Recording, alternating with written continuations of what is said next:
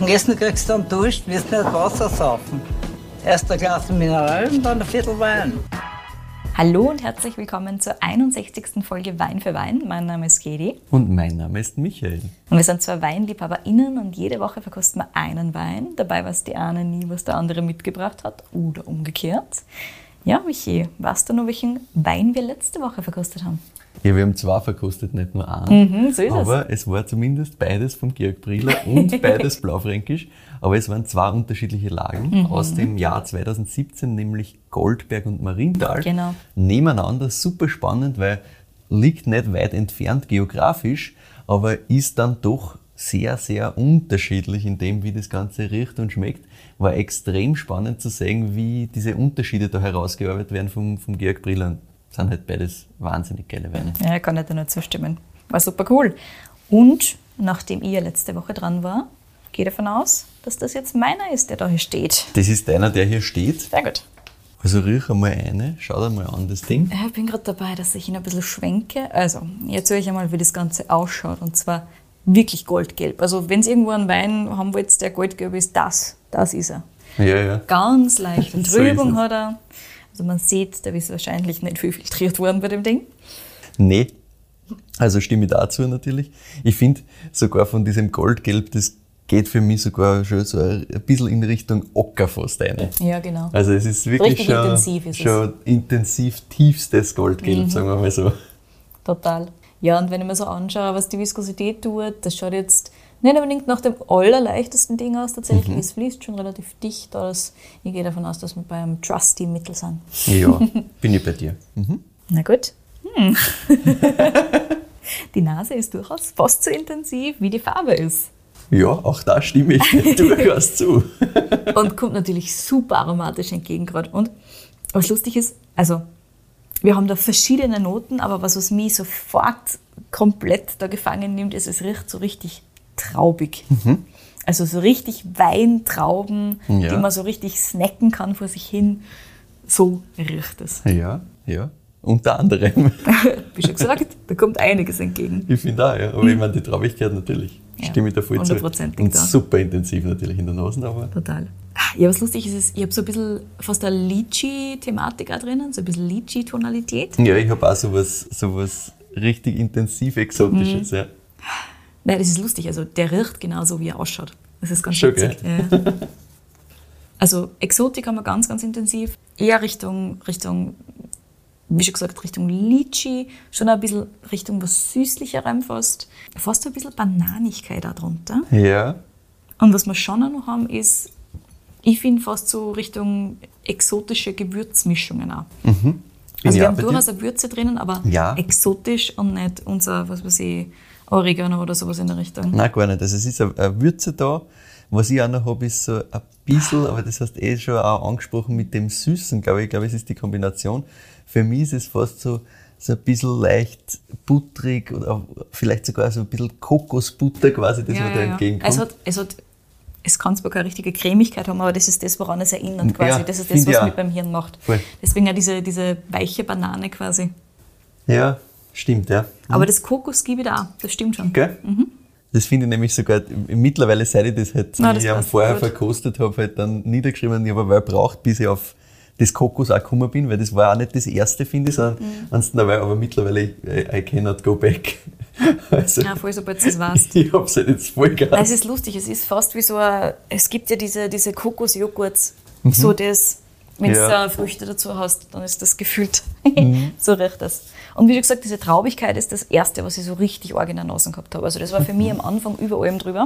Und jetzt kommen dann langsam so ganz viel spannende Noten aus, so tatsächlich. Ja, da ist noch einiges das- nämlich. Ja. Ich habe noch ein, zwei Sachen, die, die du wahrscheinlich auch noch sagen wirst. Ja, mal schauen, ob wir aufs Gleiche noch kommen. Aber was lustig ist, ist, dass nicht nur diese, diese Cremigkeit hat, sondern es hat auch fast so ein bisschen, ich weiß nicht so, also einerseits so eine leichte Zitrusigkeit hat es immer drinnen. Mhm. Das habe ich zum Aber, Beispiel, ja. ja. aber fast Richtung was Grünem, weißt du, was ich meine? So sehr frisch. Mhm. Also es ist nicht so, als ob das komplett weich und rund war, sondern das ist Nein, nein, das erstens hat schon einmal, hat das drin, auch in ja. der Nase so richtig, so richtig kontroverse Ecken drin. Und ich habe schon gesagt, diese, diese sehr intensiven Zitrusnoten springen mich halt auch richtig an. Und da bin ich nicht wirklich bei Orange, sondern auch wirklich bei, bei frischen Sachen. Jetzt hast du fast alles gesagt. Eins habe ich noch stehen, da, das, auf das, das kann man kommen, aber das muss ich sagen, habe ich selber auch gelesen, aber ich bin, ich warte auf die Oberkategorie gekommen, nämlich dass da irgendwo ein bisschen so florale Noten auch drinnen sind. Aber Aber das ist für mich jetzt ehrlich gesagt nicht, nicht das Essentiellste in dem Ding. Also floral, Nein, klar, ist sobald ich da, was. Exotisches habe, sobald ich was Frisches noch dazu habe, du kannst durchaus auf was Florales auch kommen. Aber ich finde ich find schon, dass, da, dass da, das, die Beschreibung, die ich da jetzt habe, finde ich, hat für mich sehr gut zugetroffen. Nämlich wirklich Rosenblüten. uh, okay.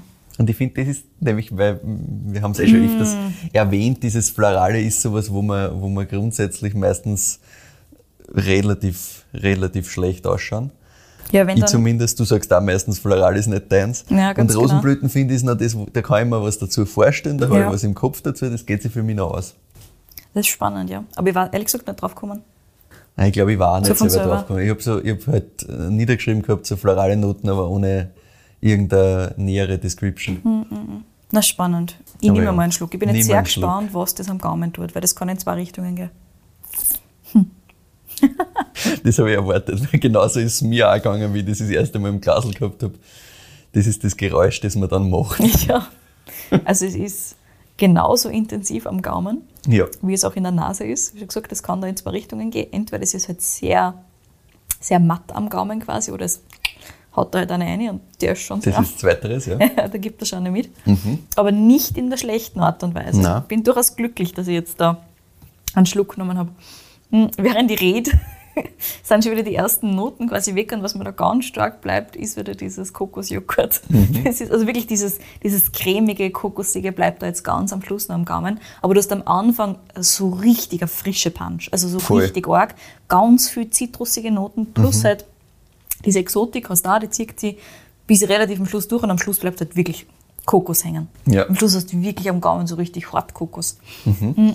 Ja, spannend. Nimm gleich noch einen Ja, Schluck. nimm einen Schluck, ja. Du hast ein ganz leichtes Gerbstoffkonstrukt. Aber nicht Du wild. spürst, ja, du spürst vor allem am Schluss dann so ein bisschen. Hm. Mhm. Du hast am Anfang, wobei es ist gar nicht so arg am Anfang, aber du hast dann durchaus auch diese Säure, die ordentlich zart. Ne? Ja. Aber eher so Richtung Schluss hin. Das ist gar nicht am Anfang. Am Anfang hast du einfach wirklich diese, diese extreme Frische. Also der kommt extrem frisch daher und hört dann quasi cremig auf. Es ist ganz lustig. So, so, so wirklich Ich, ein creamy fand, da- ich Finish. finde, es ist so ein Übergang in Richtung diesem, was du eh schon gesagt hast, dieses Kokos-Thema quasi, Ja, ja, dass das genau. sehr stark am, am Schluss bleibt, mit so ein bisschen dem Gerbstoff, aber nie im Sinne von, das hat für Weißwein halt so viel Gerbstoff, dass quasi halt schwer trinkbar wird oder so. Nein, nein, nein, davon sind wir ganz weit weg. Auch. du spürst halt. Du spürst einfach, dass so ein bisschen ein Konstrukt da das, das Genau. trägt ihn auch ganz gut. Das ist auch gut dafür, glaube ich auch. Ja. Ja. Also es ist vielleicht nicht ganz so viel Vielfalt am Gaumen, an Aromen und so weiter, wie wir jetzt vorher in der Nase gehabt haben. Mhm. Aber insgesamt, wie schon gesagt, interessant. Also es, es bleibt spannend, während am Gaumen ist quasi. Es ist nicht so, okay, passt da und weg, Ja. sondern er tut da schon was. Ja, wie schon gesagt, Säurethematik haben wir auch, ist aber nicht super, super intensiv, ist schon da, aber ist halt Ja. wichtig, dass es da ist, aber Hilft, nicht. dass das grundsätzlich durchgeht, aber, nicht das es ist nicht der Sache. wahnsinnig intensiv. Nein. Genau. Mhm. Und das ist spannend. Also wie schon gesagt, diese, es, es endet wirklich in so einer, einer fast Cremigkeit. Das ist ganz lustig. Mhm. Also fast, als ob es irgendein, irgendein Holzberührungspunkt gehabt hätte. Mhm. Was ich jetzt bei dem nicht unbedingt erwarten darf, aber kann ja sein. Ja, interessantes da. Das macht schon ganz viel. Also, was haben wir jetzt noch nicht besprochen? Alkohol, glaube ich. Alkohol, zwei ich Sachen. Al Alkohol hätte ich noch die Frage für dich.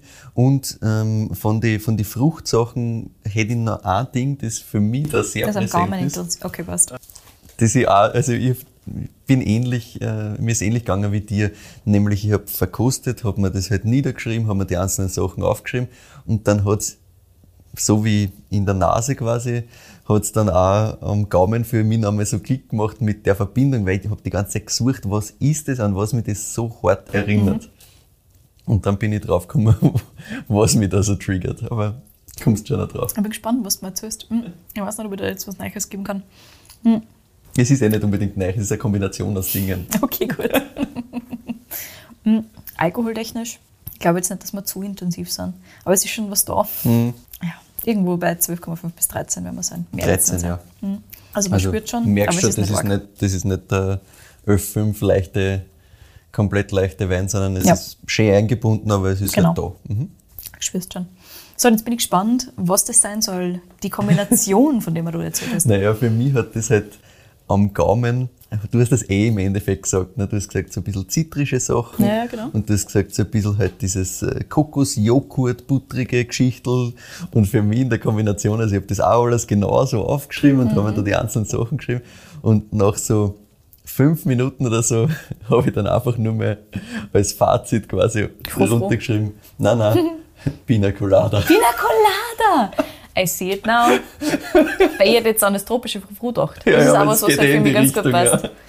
Weil ich finde, dieses, also das ist Kokos, das hat so eine, so eine Cremigkeit und das hat für mich einfach diese eingelegte Ananas dazu I perfekt. see it, I see it.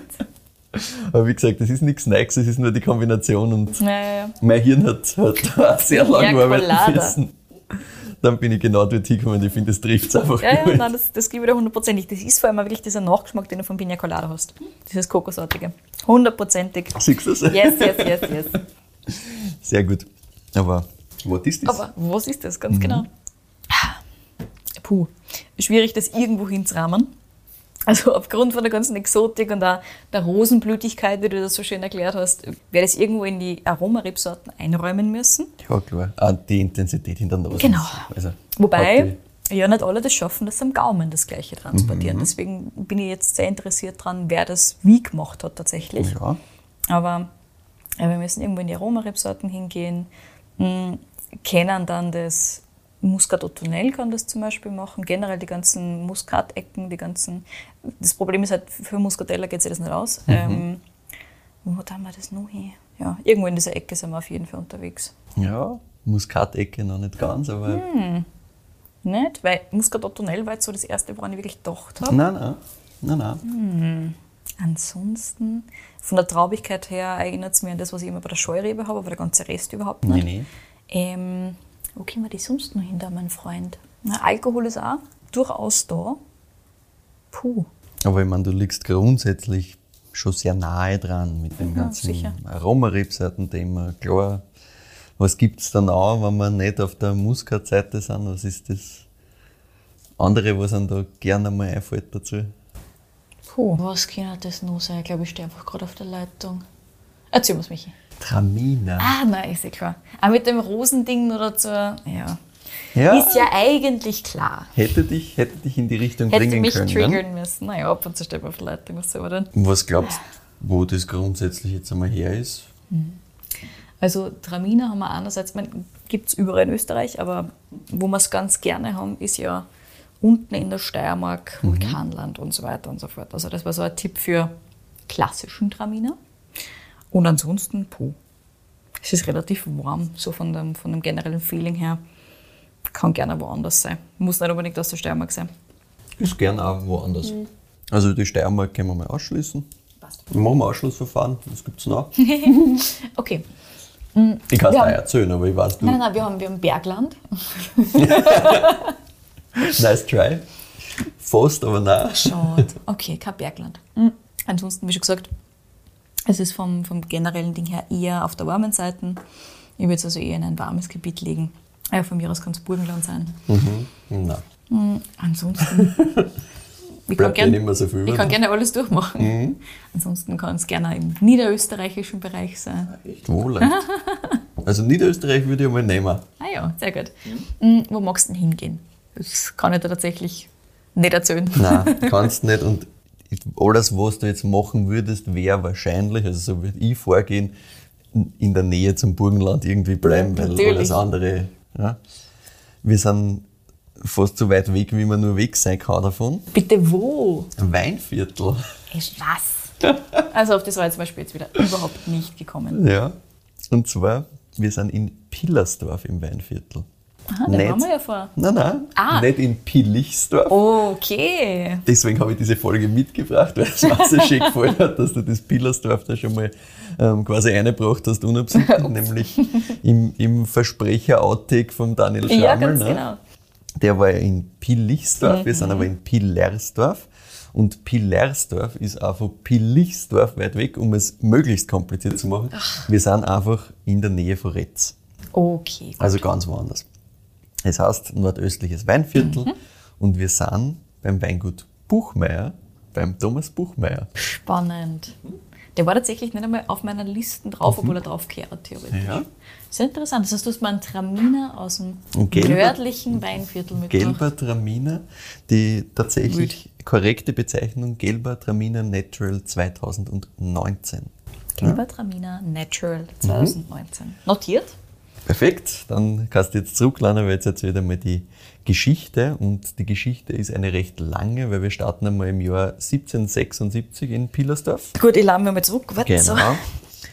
Und zwar Weingut Buchmeier und du kannst dir vorstellen, 18. Jahrhundert, klassisch gemischte Landwirtschaft. Das heißt in dem Fall Kühe, Pferde, Erdäpfel, Getreide und auch Wein. Und Wein war damals schon eine wichtige Einkommensquelle. Also nicht nur Nebenprodukt, sondern hat schon Relevanz gehabt. Ah ja, okay. Und Thomas Buchmeier, seine Eltern, haben das Weingut damals mit sechs Hektar übernommen. Und sein Papa hat das dann ausgebaut auf acht Hektar, schließlich dann zehn Hektar. Aber halt wirklich, wie man sich vorstellt, ein ganz klassischer Weinviertlerbetrieb. Bodenständige Weine, kein großer Qualitätsanspruch, sondern halt einfach, wir machen halt einen guten Wein für die Leute da, Für leistbar, ganz wichtig, ne? und halt Vertrieb wirklich in der Umgebung. Yes. Ganz einfach. Der Thomas Buchmeier hat vier Schwestern, er war der einzige Bub. Er ist Jahrgang 1967, damit man das einordnen kann. Und das war schon eine ganz klare Generation, da war es jetzt nicht so, ja, mach halt, was du machen willst, sondern es war schon vorgegeben, hey, wir machen jetzt seit 250 Jahren Wein, du bist der Sohn, also mach weiter. Und der Thomas Buchmeier sagt aber, er hat das angenommen und er wollte das auch, er hat das taugt, aber es hat halt einfach auch keine andere Option gegeben. Also Okay. es hat ihm Spaß gemacht, aber es ist nicht so, als hätte er sich da jetzt da entschieden dafür, sondern das war halt einfach so. Das war okay so. Und er ist dann halt in Krems in die Weinbauschule gegangen und das war halt Ende der 80er, Anfang der 90er. Und sowas wie Bio zum Beispiel war halt da, wenn überhaupt, ein Randthema. Ne? Also klassisch, neuester Stand der Technik ist das, um das es geht. Und ja, was gibt's im Bereich Kellertechnik, was gibt's im Bereich Pflanzenschutz, Düngung, Filtration und so weiter. Und äh, der Vater von Thomas Buchmeier hat eben diesen Betrieb ganz konventionell geführt, ganz konventionell gearbeitet. Und auch der Thomas, wie er dann im Jahr 2000 ungefähr den Betrieb übernommen hat, hat er das genauso weitergemacht. Also nicht jetzt damit Einstieg alles umgerissen und alles anders gemacht, weil hast du vorher schon bemerkt, das Ding ist trüb, es heißt auch schon natural, also ganz in der, in der Klassik sind wir da jetzt halt gar nicht mehr. Genau, die konventionelle Schiene geht sich nicht mehr aus. Genau, aber die war doch damals ganz klar im Fokus. Es war einfach halt, genauso wie der Papa hat er halt auch ein Weingut im Weinviertel gehabt, das konventionell gearbeitet hat, das halt rund um und um die Weine verkauft hat und das war's auch. Punkt. Und das hat auch funktioniert. Ja, also er hat gesagt, er hat sich schon immer wieder Gedanken gemacht, wie das langfristig alles weitergehen soll. Und er hat halt gemerkt, ganz so passt das halt dann doch nicht, aber grundsätzlich ist es gegangen. Sein Problem war halt, dass er gesagt hat, ja, du bist halt zum Nachbarn umgegangen, hast den seinen Wein gekostet, hat genau gleich geschmeckt wie deins. Bist zum nächsten gegangen, hast den seinen Wein gekostet, genau gleich geschmeckt wie deins. Ne? Da war schlussendlich halt überall selber Reinzuchthefe verwendet, das war alles ein Ding. Du hast nicht irgendwie sagen können, das ist besser als wie das. Das war nur mehr irgendwie, dass halt wer gesagt hat, ja, der macht so super und der macht so schlecht. In Wirklichkeit Unterschiede hat es aus seiner Sicht einfach gar nicht mehr gegeben. Ja, und Also, da kannst du wahrscheinlich dann in zwei Richtungen gehen. Du kannst entweder sagen, puh, meiner ist genauso gut wie der von allen anderen, oder denkst du, komplett fad. Genau, genau. Voll. Und für ihn war halt so, dass er gesagt hat, "Hm, irgendwie, das, das geht nicht, das macht, ich, ich will irgendwas anderes machen, ich will irgendwie da raus aus diesem Konstrukt. Und es war dann das Jahr 2013, also du siehst, das ist doch lang so gegangen. Ja? Ja.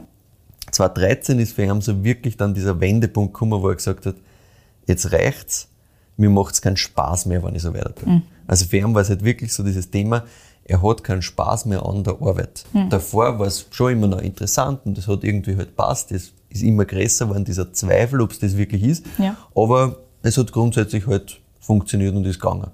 Und 2013 war es dann so, dass er gesagt hat, also entweder ich hau alles hin, hör komplett damit auf, oder ich mache irgendwas ganz anderes. Und man muss dazu sagen, der Thomas Buchmeier hat im Weingarten immer schon ein bisschen anders gearbeitet als die anderen. Er hat zum Beispiel immer auf Begrünung gesetzt, hat sich mit diesen Themen immer auseinandergesetzt, hat das auch spannend gefunden, was da alles gibt.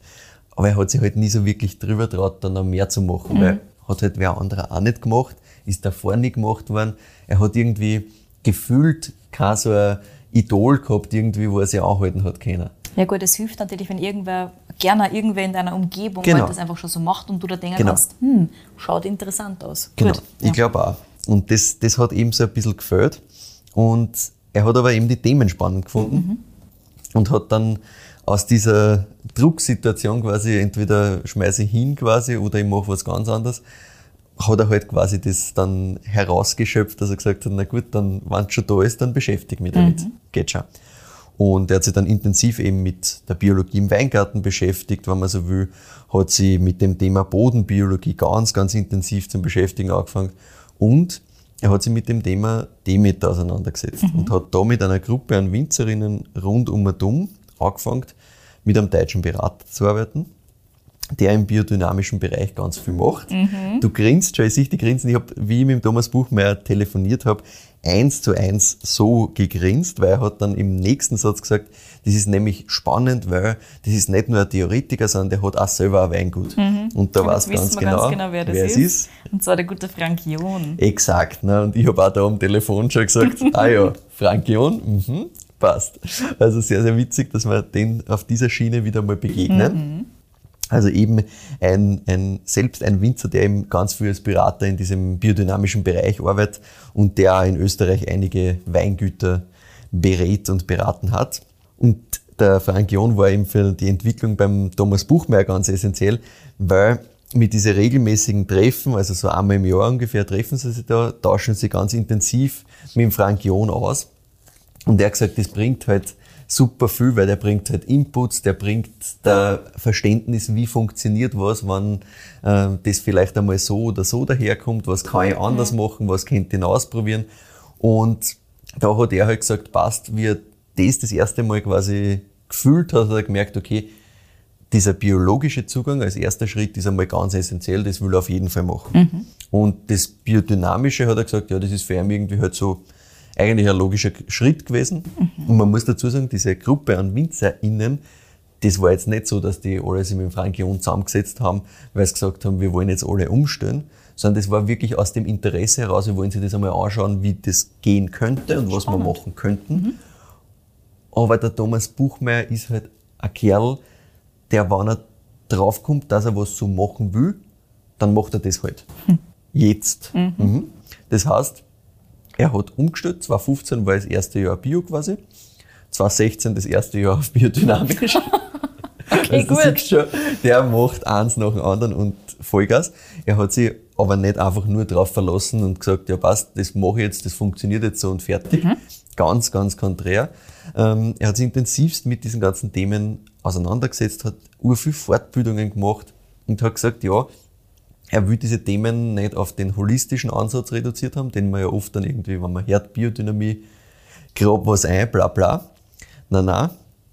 Er möchte das Ganze auf einer wissenschaftlichen Basis Jetzt stehen. weiß ich, wieso das gerade geklingelt hat. Ich glaube, ich habe ein Posting gesehen von vor kurzem von, ich glaube, Kalk und Kegel, Kalk und wo der Kegel, Thomas genau. Buchmeier Genau. über den wissenschaftlichen Ansatz innerhalb von der Biodynamie gesprochen hat. Kann das Exakt, sein? exakt, genau Ja, das. das. Weil das ist, gut. das ist so sein, sein Thema. Ja. Also er beschäftigt sich ganz intensiv mit so Themen wie Humusaufbau, Pflanzenernährung, Bodengesundheit.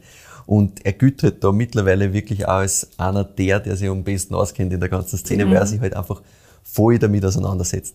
Und er sagt eben, ja, dieser holistische Ansatz, das ist nicht alles. Also natürlich mache betreiben das halt dann sehr auf dem Spirituellen.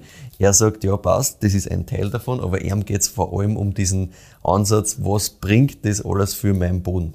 Und er hat sich halt dann eben Weiterbildungen, er hat sich Seminare eingezogen, er hat sich Kurse eingezogen, ist mit voll viel Demeter-Kollegen in Austausch. Das interessiert ihn Vollgas und gefühlt hat er quasi seine Leidenschaft für Wein dann einmal ganz neu entdeckt.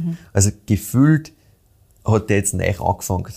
So, so wirkt es auf mich. Also irgendwie diese Begeisterung, die er umbringt, der wirkt, als wäre er ein 20-jähriger Karl quasi, weil es ihm halt voll taugt und was er da alles machen kann und voll leibern.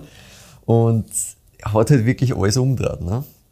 Er ist seit 2018 jetzt mit den drei Umstellungsjahre quasi offiziell biozertifiziert. 2015 angefangen, 2018 die Zertifizierung gemacht. Demeter zertifiziert ist er nicht. Ah ja, okay. Mhm. Da kommen wir auch gleich noch drauf hin, warum. Bei ihm ist es so, seit 2017 gibt es drei Weinlinien. Das eine ist leicht und fruchtig. Das ist das, was eigentlich davor auch gegeben hat. Also klassische Einstiegsweine für die Konsumentinnen, die einen leichten, fruchtigen grünen Veltliner haben wollen, sagt er. Oder halt einen Zweigel zum Beispiel, der ist auch in der Linie simpel, einfach und der kostet dann 7, 8 Euro. Frizzante gibt es zum Beispiel auch. Das ist alles Bio. Das heißt, das ist alles, ähm, sagt er, für die Konsumenten eigentlich keine große Umstellung in dem, was das ist. Ja. Es ist halt einfach qualitativ besser und statt 4, 5 Euro früher verkauft er es jetzt halt um 7, 8 Euro. Aber er sagt, Zielgruppe, das sind dieselben Leute, die vorher seinen Wein gekauft haben, kaufen wir jetzt den Wein. Ein paar haben halt gejammert, dass sie jetzt 2 Euro mehr zahlen. Ein paar haben sich gefreut, dass das halt jetzt qualitativ ein bisschen besser ist. Alles gut. Das ist auch geschwefelt, klassisch, Stahltank und so weiter und so fort. Dann gibt's die Lagenweine. Auch die sind grundsätzlich klassisch, aber halt Lagenweine, wo er grünen Veltliner, Riesling, Zweigelt oder Muscatella nach Lagen abfüllt. Die werden natürlich auch filtriert, geschwefelt. Ähm, wie gesagt, da natürlich dann ein bisschen mit mehr Bedacht, sagen wir mal so. Aber auch das, sagt er, sind immer noch Weine, die sind für Kunden, die das auch vorher gewohnt sind, weil vorher hat auch Werbung abgefüllt. Das sind halt einfach die Kunden, die quasi davor schon mehr Interesse gehabt haben, was verändert sich bei den unterschiedlichen Lagen, was kann man dann auch spülen und halt ein bisschen mehr Qualität wollen. Und dann gibt's eben noch seit 2017 die Weinlinie, die eben einfach Natural heißt. Und die hat er neu dazu gebracht und das ist quasi wirklich das, was ein Herzblut drinsteckt. Das merkst du auch komplett. Das ist das, was einem wirklich taugt. Aber er sagt auch, naja, im Endeffekt, die Weingärten bearbeiten alle gleich. Da ist überall, sind überall die biodynamischen Präparate draufgesprüht und sonst was. Das ist alles biologisch bearbeitet. Also eigentlich ist das, was an Traubenmaterial rauskommt, qualitativ überall leiwand. Nur bei der Natural-Linie landet sie halt mehr aus dem Fenster. Da gibt's halt keine. Genau, gibt's halt keine Schwefelung und Co. oder wenig Schwefelung, sagen wir so. Und der Thomas Buchmeier ist aber ein Mensch, so wie ich ihn in dem Telefonat kennengelernt habe, der ist grundsätzlich sehr bodenständig, sehr pragmatisch und er sagt auch ganz ehrlich, ja, pff, du, ich kann nicht von heute auf morgen einfach alles umstellen auf, ich mache nur mehr Natural, wer soll denn das bei uns kaufen und wie soll das überhaupt gehen? Ich wollte gerade fragen, wie sich das für ihn ausgeht. Hm, das Na, in kommt. seiner Denkweise quasi. Kommt noch. Das, Spannend. es, es geht sich für ihn aus, weil er einfach wirklich, wenn wir schon oft geredet haben, ja, nicht dogmatisch, das ist für mich das Beispiel, was es wirklich heißt, null dogmatisch. Er macht so, wie er das macht, so Ja. wie ihm das taugt. Und er sagt, ja, im Endeffekt, er hat jetzt einfach ein Kundensegment mehr. Das ist quasi die Leute, die was halt Natural Wines mögen, denen das ähm, grundsätzlich taugt. Er hat gesagt, die hat er sehr aktiv suchen, suchen müssen, auf das kommen wir dann auch gleich noch. Ja, das glaube ich. Aber er hat gesagt, ja, er hat seine Kunden weiterhin, die ihm Lagenweine trinken, weiterhin die, die Einstiegsweine frisch und fruchtig trinken und dann halt die Neigen dazu. Und jetzt kommen wir zu dem Thema Demeter-Zertifizierung. Weil da sieht man wirklich den, den Pragmatismus, mit dem er an die Sache herangeht, weil da geht es nicht um einen Idealismus, ich mache das, weil es so kehrt und weil das das Richtige ist und alles andere ist ein Blödsinn, sondern er sagt, ich mache das, was ich geil finde, was ich richtig finde und produziere das, was die Leute mögen. Und wenn der Markt so ist, dann mache ich das, was der Markt gern hätte. Tatsächlich, ja. Also er sagt, ja, ähm, wenn der Markt sich jetzt ändern würde und die Leute wü- würden alle nur mehr ähm, Natural Wines haben wollen, dann würde er halt nur mehr Natural Wines produzieren. Wenn Natural Wines weggehen würden, dann würde er halt wieder mehr auf die Klassiker zurückgehen, aber er würde jetzt nicht unbedingt was produzieren, was eh keiner trinken will. Also das interessiert ihm nicht, dass er sagt, ja, das muss einfach so sein, das ist mein Idealismus, sondern das ist wirklich, er nimmt sie, schaut sie an, was will der Markt, was, was sind spannende Sachen, plus natürlich auch, was funktioniert für ihn jetzt ähm, im wissenschaftlichen Ansatz in der Natur. Klar, das ist schon ein großer Punkt, aber es ist nicht so, dass er sagt, ich muss da mit Gewalt irgendwas machen, was dann schlussendlich vielleicht keiner kauft. Aber das heißt ja wirklich, dass das, was noch so motiviert, was jetzt noch wieder neu antreibt, wie du gemeint hast, dass das wirklich auch diese Arbeit im Weingarten ist. Mhm. Ja. Viel eher als das, was am Schluss als Endprodukt rauskommt. Gefühlt. So das. Beides, beides. Also selber, selber taugen die Natural Weine gefühlt schon einfach nochmal mehr. Okay. Aber er sagt halt, warum soll ich jetzt die Leute, die kommen und sagen, ich habe immer einen guten grünen Veltliner ähm, Rizon so bei dir gekauft, warum, warum gibt es jetzt nicht mehr? Das ist Ja. alles irgendein Natural Zeug. sagt das, nein, das verstehe ich nicht, das gibt's bei mir genauso und wenn wer kommt, dann kriegt der bei mir was, was ihm richtig taugt. Punkt. Also das ist, ist ein, ein bisschen ein anderer Ansatz, finde ich, haben wir so auch noch nie gehabt. Na, stimmt. Und zurück zum Thema äh, Demeter-Zertifizierung. Er arbeitet noch immer mit einem Vollernter Wirklich? auf Teilen. Und bei Demeter, das wissen wir noch, du darfst nur, wenn du den gesamten Betrieb hast, Musst per musst Hand du ernten. überall, Ja. bei Handernten musst du überall die gleichen Sachen machen, die du dann quasi bei deinem High-End-Produkt machst. Du kannst nicht sagen, ja passt, ich mache einen Teil so, einen Teil so. Mhm. Und er hat, also ich habe dann natürlich nachgefragt und habe gesagt, ja okay, aber wenn dir das eben so taugt und du musst das sowieso selektieren, dass da was Leibendes rauskommt, warum Vollernter grundsätzlich? Ich meine, okay, gut, wenn es bei den Einstiegsweinen, wenn du sagst, da muss ich irgendwie auf die Kohle schauen, dass sich das ausgeht und so von mir aus, aber ist dir das wert, dass du dann halt die Zertifizierung nicht machen kannst und so und bla bla. Und er hat gesagt, naja, der Grund ist eigentlich ein ganz anderer. Und zwar, er ist damit einfach schlagkräftiger. Habe ich gesagt, okay, gut, ja, passt, aber wie meinen? Und er hat gesagt, naja, sie haben 18 Hektar. Und er hat gesagt, wenn da wer ausfällt, dann muss er schnell und flexibel irgendwie reagieren können. Und dann muss er in vielen Fällen einfach mit dem Vollernter durchfahren, weil er einfach keine Leute hat. Okay. Und da kommt jetzt der Punkt dazu, wo ich anfange, dass ich das verstehe.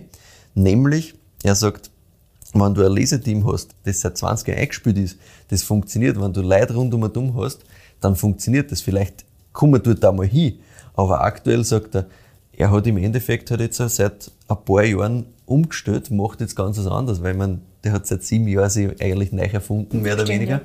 Ähm, und er hat gesagt, bloß in der Region, ne, da gibt's das auch so in dem Sinn nicht. Yes. Das heißt, ganz ein anderes Thema, dass du da jetzt sagst, passt, ich suche mir mein Leseteam und ich weiß, wenn da einer irgendwie ausfällt, der, der weiß noch, wenn er anderen ruft, wenn er an, das geht sich alles aus. Er hat gesagt, das kann er sich einfach nicht leisten und er muss, mach es mal halt einfach dann sagen, ja passt, entweder die Arbeit vor einem Jahr ist weg oder ich fahre halt mit dem Vorjahr durch. Und da hat er gesagt, für sich, na, sicherlich nicht auf Zwang jetzt da irgendwie alles Hand ernten, na macht er nicht. Einstieg wird Vollernter gemacht, Rieden, Weine, je nachdem, wann es sich ausgeht, Hand, wann nicht, ähm, Vollernter und Natural-Linie wird natürlich alles handgelesen. Aber auch da sagt er, ganz ehrlich, wenn es irgendwann einmal hart auf hart kommt und er müsste entscheiden, schmeiße ich den Jahrgang quasi weg oder fahre ich durch, dann fahre er durch. Also er hat schon gesagt, das ist für ihn ganz pragmatisch, da geht es nicht darum, was er da jetzt da leibender findet oder sonst was, sondern er hat einfach gesagt, anders funktioniert es für ihn nicht. Jetzt frage ich mich gerade, was passiert, wenn wirklich bei Natural Wine Produzenten, die wirklich dogmatischer von mir aus Ja, sind, ja. Ich weiß auch ob nicht. da einfach ein Jahrgang dann komplett verloren geht. Ich glaube halt, dass, dass die Menge halt dann einfach extrem sinken wird und die halt schauen, was können sie noch irgendwie Ich retten. meine, klar, es ist generell immer, Ja. sobald du halt weniger mechanische Hilfsmittel hast, ist die Menge volatiler, die du erntest von Jahr zu Jahr, das ist ganz klar. Und ich glaube, was noch dazu kommt, ist halt, du hast, wenn du alles für Natural machst, ja grundsätzlich einen viel, viel niedrigeren Ertrag, erntest insgesamt weniger. Das stimmt auch wieder. Ich glaube, das ist halt so ein bisschen der Punkt. Wenn er jetzt umstellen würde, alles auf Natural, war es wahrscheinlich noch mal leichter. Würde sich das vielleicht noch eher ausgehen, dass er sagt, naja, er muss sowieso überall selektieren, er arbeitet sowieso ganz anders, er hat ein anderes Preisschema dahinter. Ich glaube, solange er sich das behalten will, dass er auf einer Frisch- und Fruchtiglinie mit Ja, dass er alle 7, 8 Segmente Euro bedient. ähm, äh, rauskommt, die, die für den Endkonsumenten passen, wird es halt schwer. Ja. Plus, vielleicht geht es über die Zeit auch, dass du sagst, wenn du dein Team aufpasst, aber wenn du halt da Ja, wirklich... das dauert sicher, das glaube ich Voll. schon, dass es wirklich länger dauert, bis du ein eingespieltes Team hast. Genau. Und Arbeitskräfte finden ist jetzt nochmal Ja, schwieriger genau. natürlich, ist eh klar. Aber er sagt einfach, ja, das ist, das ist was, was, was bei ihm einfach so nicht, nicht funktionieren wird. Und da traut er sich, also nicht, gar nicht trauen, sondern da, da tut er sich nichts an, dass er da jetzt sagt, na oder dass er jetzt sagt, der erzählt das nicht. Ganz offen, das finde ich wieder sehr, sehr cool, dass er gesagt hat, naja, so ist das halt bei uns. Punkt. Da gibt's nichts zum Verstecken. Das wird einfach so kommuniziert, das wird pragmatisch gemacht und fertig. All gut. Aber finde ich spannend, weil das haben wir so tatsächlich noch nie gehört. Nein. Genau, und was ich dann natürlich auch noch wissen wollte, ist, wir sind da in einer Gegend rund um Retz, wo grundsätzlich sehr alt eingesessene Weinbauregion, tiefstes Weinviertel, was sagen da die Leute zum Thema biodynamisch und Das so? Mein, interessiert mich jetzt auch. er hat gesagt, es gibt natürlich in der Umgebung ein Beispiel, das das schon sehr wohl zeigt. Mhm. Fidesser, yes. klar, aber sonst eigentlich nichts. Und er hat gesagt, naja, bei den Winzerinnen rund um Atom, da wird schon immer geschaut, ne? Mhm. funktioniert das, was der da tut. Solange es funktioniert, sind sie interessiert, weil sonst ist es halt einfach so, ja passt, bist halt der Toll quasi. ja, ja. Aber er sagt, nein, es ist jetzt da, bei einer rund um Atom gibt es sieben, acht WinzerInnen, die jetzt da zumindest einmal in der Biozertifizierung drin sind. Also er hat gesagt, da tut sich sehr wohl was. Mhm. Wenn es da Leute gibt, die halt ein bisschen den Vorreiter machen. Das würde er sich nie auf die Fahnen schreiben, eh klar. Das ist ein sehr zurückhaltender, sehr, sehr bodenständiger Kerl, wie gesagt. Aber tut er definitiv. Nein, im Endeffekt war es für ihn wahrscheinlich super gewesen, wenn es so wenn wie er schon davor für ihn ging. Klar, hätte er vielleicht früher gesehen, dass das eine Richtung ist, die ihn interessieren ich würde. Mir, ich könnte es mir vorstellen. Und er hat gesagt, ja, ähm, weil ich auch gefragt habe natürlich, was, was Endkonsumenten dann angeht, wie reagieren die drauf, weil du hast zwar gesagt, ja, die Kunden kaufen das weiter und so und passt, ein paar regen sich auf über die zwei, drei Euro, was mehr kostet, aber wie ist es dann, wenn ich quasi als Kunde da hinkomme und du magst ja die ganzen Natural-Sachen, interessieren sie dich dann? Also gibt es da quasi Synergieeffekte zwischen die unterschiedlichen Segmente? Und er hat gesagt, na ja, du musst rechnen, bei uns in der Gegend sind die Leute halt schon sehr, sehr preissensitiv. Mhm. Weil er hat gesagt, da kauft einer einen Lagenwein, gut, der kostet irgendwelche 10 Euro, 12 Euro, ja, dann stößt er mal ein Glas Natural hin. Da gibt es schon auch, die sind interessiert, die finden das leibend, die sagen, geil. Wenn du halt das Preisschüttel aufgenommen dann kostet es halt 17, 20, 25 Euro dann ist es vorbei. Mhm. Also er hat echt gesagt, das ist das Problem, dass schon Interesse da ist, aber im Normalfall wirklich sich die Kunden unterscheiden zwischen den Leuten, die wirklich gezielt das Natural-Segment nachfragen und nur das quasi nachfragen. Ja. Und dann gibt es die anderen, die halt die jeweils anderen Segmente nachfragen. Das ist ihn in Ordnung. Aber er hat gesagt, ja, so unter die Kundenschichten quasi, dass sich da was verändert oder so, dass da Leute um und umspringen zwischen die Schienen, das eher nicht. Ja, das glaube ich schon. Habe ich auch sehr interessant gefunden, weil bei den Schödels zum Beispiel haben wir ja gehört, dass sehr wohl die Leute, die halt lang einfach nur immer das normale Glasel quasi beim Heirigen getrunken haben, die jetzt schon langsam die, die Natural-Sachen auch trinken und so. Wobei man da dazu sagen muss, die sind relativ auf der gleichen Preisschiene bei allen Dingen. Ne? Das stimmt, ja. Also ich glaube, das hilft das wahrscheinlich auch nochmal. Das hilft, glaube ich. Und andererseits, glaube ich, ist es halt wahrscheinlich auch ein Ding zwischen, ist es stark auf dieses, ich kaufe auf Flaschen oder stark auf dieses, ich gehe hier und trinke ein Achtel. Weil das Achtel trinke ich Sicher. wahrscheinlich schneller, ja. wenn mir das schmeckt, aber dann sage ich halt, passt für das eine Achtel, zahle ich halt ein bisschen mehr, mhm. als dass ich mir für die Flaschen gleich für meinen Geschmack quasi dann viel mehr ausgebe. Mhm. Ne? Also ja, aber auf jeden Fall spannend, wie sich das so in dem doch klassischen, klassisch weingeprägten Teil des Weinviertels da ausspült. Naja, und dann habe ich auch mit ihm über das Thema Export sprechen müssen, weil wenn wir halt Natural-Linie haben, müssen wir halt drüber reden, woher kommen jetzt die Leute. Mhm. Und ich wollte ihm wissen, wie ist das gegangen und er sagt, ja, es ist jetzt so, dass Flaschen im Export prozentuell im Vergleich zum Inland rein wertemäßig schon viel ausmachen. Mhm. Ähm, rein flaschenmäßig sind es ungefähr 25 Prozent. Und er hat halt einfach alle Messen gemacht, Vollgas hat er gesagt. Also Pro-Wein wie Vinum, aber auch in Japan zum Beispiel, mhm. hat er einen Importeur, weil da hat es eine Chance gegeben, ein paar Flaschen hinzuschicken, also quasi einsenden, die werden dort verkostet und wenn es mhm. Leihwand sind, quasi werden es dann auf dieser Messe präsentiert und dann mhm. schauen sich das die, die Importeure an und wenn das dann wem tagt, dann ähm, schreibt er da halt oder ruft er an. Und er hat gesagt, ja, da ist, das große, da ist der große Vorteil, dass Österreich da mittlerweile einfach ein gutes Standing hat. Deswegen ist er da recht leicht einmal in die nächste Runde quasi gekommen.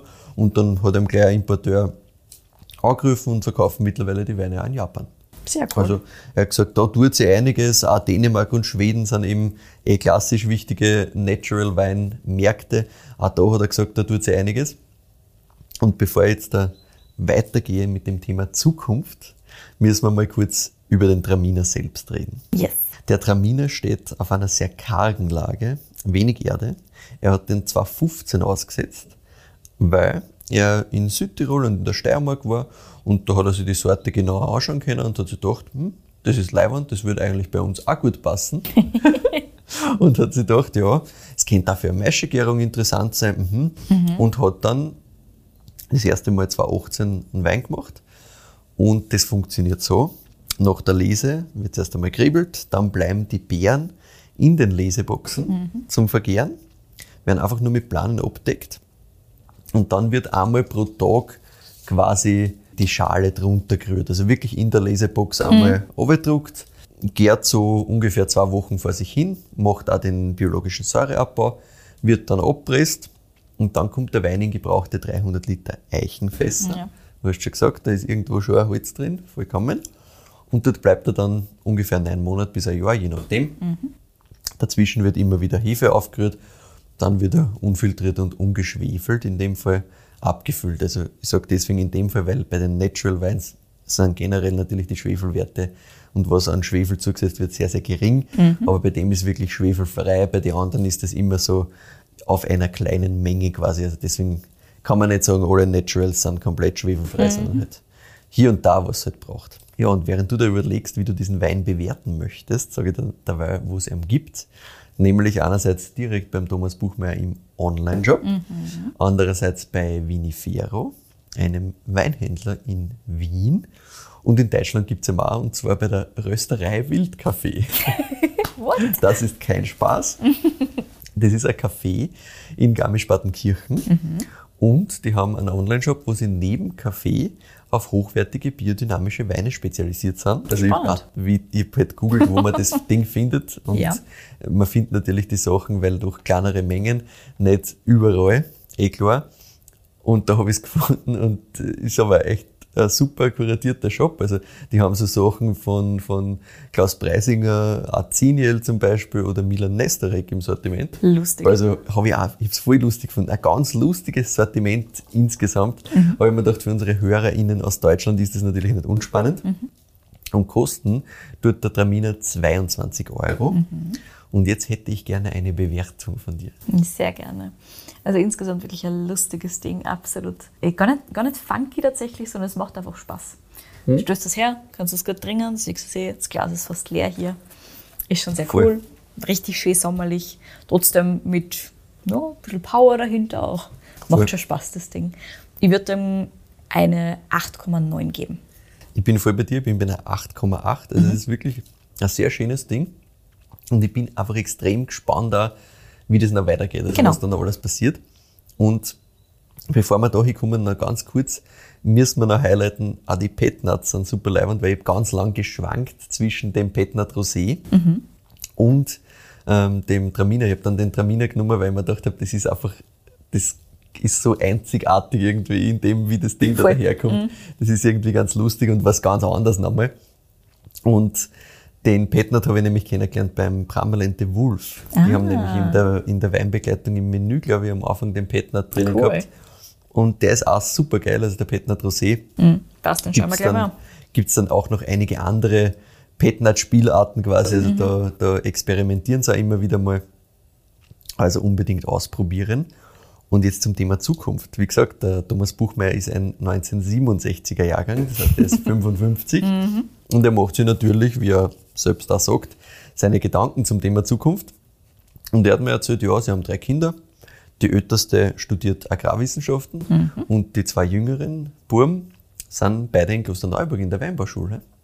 Ah, Und er interessant. gemeint, naja, also er hat, er hat dann zum dritten, also zum, zum jüngsten Buben quasi schon gesagt, wie, wie schaut's aus? Ich meine, sicher gern, wenn er das taugt, aber nicht, dass du irgendwie das Gefühl hast, dass du jetzt da unbedingt Weinbau machen musst oder so, weil, also die anderen, die, die anderen sind sowas. auch schon in die Richtung, nicht, dass ihr euch irgendwie, also, keine Ahnung, gezwungen fühlt oder so. Aber nach dem Tag das voll. Und was er erzählt hat, das war ganz spannend. In Klosterneuburg haben sie tatsächlich das Problem, dass sie teilweise, weil sie halt biologisch, biodynamisch arbeiten, so ein bisschen Außenseiter sind. Ja, das glaube ich Immer schon. noch. Ja. Aber habe ich, hab ich ganz spannend gefunden, dass das halt, dass man da schon ein bisschen eine Skepsis kriegt von den ganzen Eingesessenen ähm, rund um und um. Also hat er erzählt, dass die Kinder halt daheim erzählt haben am Anfang, aber der eine geht eh mit, dem- mit dem Fidessa quasi gemeinsam und so, also Sehr da gibt es ein paar Connections. Ja, der ältere Sohn ist jetzt mittlerweile in Kalifornien für Praktikum Ah, cool. Also sehr gut. Und der Jüngere, auch sehr gut, ist gerade in Slowenien bei Vino Groß, bei Wirklich? Michael und bei der Maria. Jawohl. Gut verteilt. Eben, also ich habe auch gedacht, das ist, das ist sehr, sehr gut und da, glaube ich, kommt ordentlich was nach. Ob sie es dann wirklich übernehmen oder nicht, das ist ihm Thomas Buchmeier ehrlich gesagt komplett wurscht. Er hat gesagt, ja, das schauen wir dann, aber er freut sich einmal, dass grundsätzlich in diese Richtung von Sachen, die ihn mal interessieren, also genauso natürlich das Thema der, der Agrarwissenschaften ist ja auch was, was ihm halt natürlich voll taugt Klar. das gefreut ihm, dass, dass das alles interessiert und wenn es wer weitermacht, super und wenn nicht, das ist auch ein Originalzitat, dann verkaufen wir es halt und machen wir ein paar Weltreisen mit der Frau gemeinsam. Ja, geht genauso, ne? Also er hat gesagt, stört ihm auch nicht, aber schade war es schon irgendwie, aber schauen wir mal. Ja, und dann wollte ich natürlich noch wissen, wie er sich das eben vorstellt mit dem, mit dem Weitertun, ob, ob Natural-Schiene, weil ihm Herzblut vergrößert wird oder ob er eben nur mehr so arbeiten will. Und er hat da eben gesagt, das habe ich eh vorher schon angesprochen, es kommt einfach darauf an, was die Leute trinken wollen. Okay. Also da gibt's kein nur das oder nur das, sondern ja, das, was die Leute trinken wollen, wenn mehr das wird, dann machen wir mehr das. Wenn mehr das andere getrunken wird, dann machen wir mehr das andere. Ohne dass man sich da irgendwie an, an Dogmatismus aufziehen, das gibt's nicht. Ja, und das war meine Geschichte über den Thomas Buchmeier und das Weingut Buchmeier aus dem nördlichen Weinviertel, das vielleicht noch nicht jeder so am Schirm gehabt hat, aber das ein sehr, sehr spannendes Weingut ist, finde ich, weil das ist halt einfach kein so ein ideologisch geleiteter Einzelkämpfer, wie man es sonst oft Ja, einmal so genau. hat, sondern das ist einfach ein ganz ehrlich, offener, bodenständiger Kerl, der halt einfach sagt, was Sache ist und wie er das macht. Habe ich echt sehr sympathisch gefunden. Sehr, sehr coole Sache. Ja, ich habe es tatsächlich auch nicht so hundertprozentig am Schirm gehabt, aber wie schon gesagt, mir ist eh vor ein paar Wochen war das ein Posting hängen geblieben, wo ich eben genau das gelesen habe und mir gedacht habe, das klingt eigentlich nach einem sehr, sehr guten Ansatz. Das, Das dachte man muss immer mal genauer durchlesen. Ich habe es nicht da im Gegensatz zu dir. Ja, ja, ich habe es genauer durchgelesen und habe mit dem guten Mann telefoniert und äh, ja, ich habe es einfach sehr spannend sehr gefunden, weil wirklich, finde ich, ein Ansatz, der so mir noch nicht untergekommen ist in diese Genau, also Richtung. den wir zumindest bis jetzt bei unseren Winzerinnen und Winzern im Podcast noch nicht so gehabt haben. Ja, ja, voll. Spannend. Aber ich finde auch super spannend eben dieses, dass er da wissenschaftlich rangeht und sagt, ja, er Auch möchte das, wissen, ja. wie das alles funktioniert und er braucht diesen diese Das haben wir natürlich schon ein paar Mal gehabt. Voll. Aber es ist trotzdem nochmal was anderes als bisher. Super, super cool. Danke für die Geschichte, Michi. Sehr Spannendes Ding, auch cooler Wein, wie schon gesagt. Super sommerlich, man muss es jetzt ja nur ausnutzen, solange es noch schön warm ist, passt ja sowas absolut perfekt zu einer Pina Colada. Ja, voll. Das ist es wirklich, ja. Aber eh leid, ne? Du, kannst schon mehr Ja, Glasen ja, trinken, da das war als sonst gefährlich. Exactly, exactly. Also das ist ein guter Ersatz, Leute, merkt sich das. Wunderbar. Und damit sind wir wahrscheinlich am Ende unserer Folge angelangt. So ist es. Super. Dann sagen wir vielen Dank fürs Zuhören. Wir freuen uns natürlich immer sehr über Feedback von euch oder auch über Weinvorschläge. Schickt uns die gerne entweder per E-Mail an entweder kedi.weinfürwein.at oder michael.weinfürwein.at. Feedback könnt ihr gerne an uns beide schicken. Weinvorschläge bitte immer nur an einen oder einen von uns zwar. Ansonsten ist die Überraschung weg und die braucht man schon immer. Folgt uns voll, voll gerne auf Spotify oder auf Apple Podcasts. Da freuen wir uns auch sehr über Bewertungen. Auf Instagram findet ihr uns auch. Da sind wir unter Wein für Wein. Oder der Michael ist unter @proegel und ich bin unter @kedi in Vienna zu finden. Auch da könnt ihr uns jederzeit gerne schreiben. Wir freuen uns immer. Brauchen manchmal ein bisschen, bis wir zurückschreiben oder bis wir unsere Weinvorschläge in einer Reihe haben. Aber wir schauen uns alles an und freuen uns immer extrem, wenn ihr uns schreibt. Ja, auf unserer Website weinfürwein.at findet ihr dann jeweils immer Zusammenfassungen zur Folge mit Verkostungsnotizen, mit Infos, wo ihr die Weine kriegt und so weiter und so fort. Schaut so viel gerne da mal vorbei. Danke fürs Zuhören und bis zum nächsten Mal.